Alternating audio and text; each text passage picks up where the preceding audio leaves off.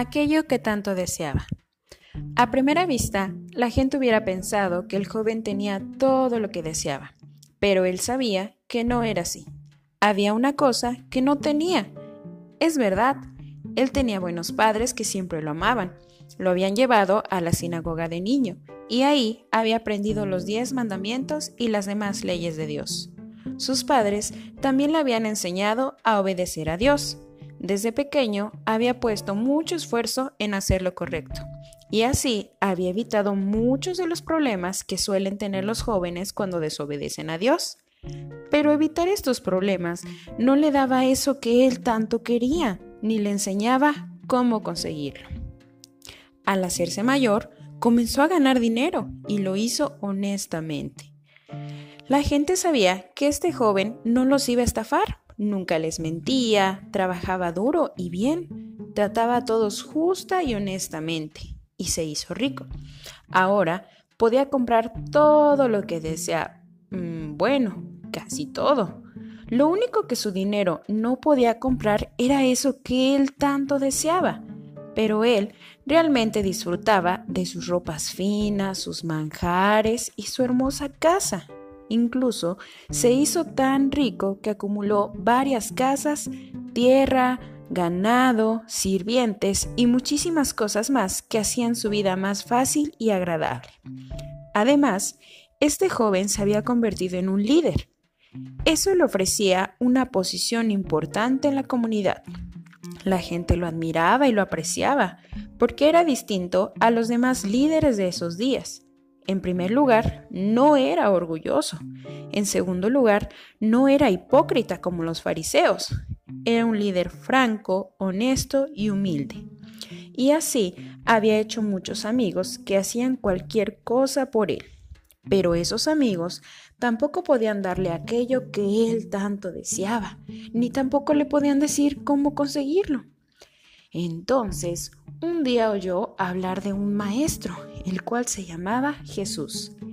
Este era un carpintero pobre de Nazaret, pero la gente decía que era un gran profeta enviado por Dios. Si esto era cierto, el joven rico sabía que ese hombre podría decirle lo que él quería saber. Podría decirle qué debía hacer para conseguir lo que su dinero no podía comprar. Así que decidió ir a preguntárselo. Al acercarse, vio al maestro y a sus discípulos saliendo al camino, como si estuvieran emprendiendo un viaje.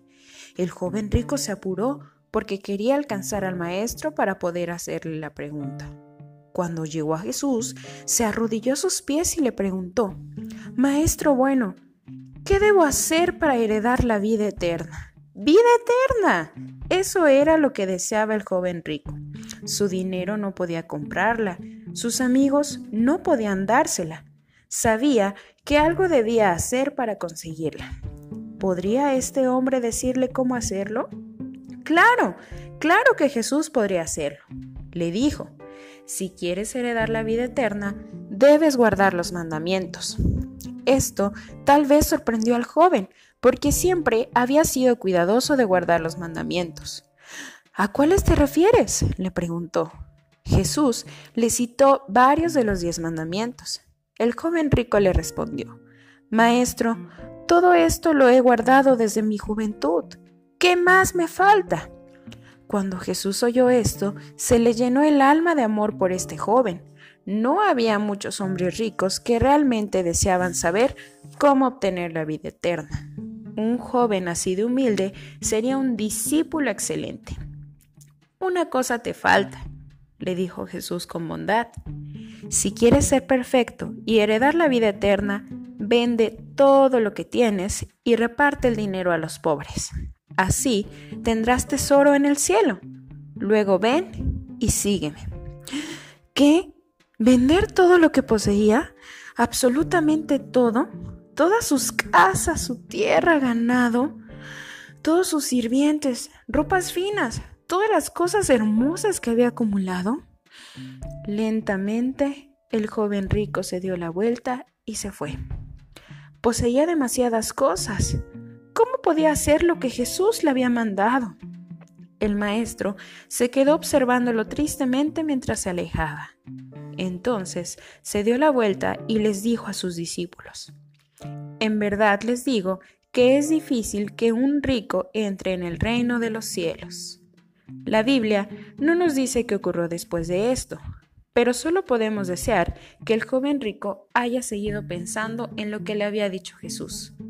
Podemos desear que esa vida eterna le era algo más valioso que todo lo que poseía, porque realmente era algo mucho más valioso que todas las riquezas del mundo. Podemos desear que haya vendido todo lo que poseía y les haya dado el dinero a los pobres y que finalmente haya conseguido aquello que tanto deseaba, la vida eterna.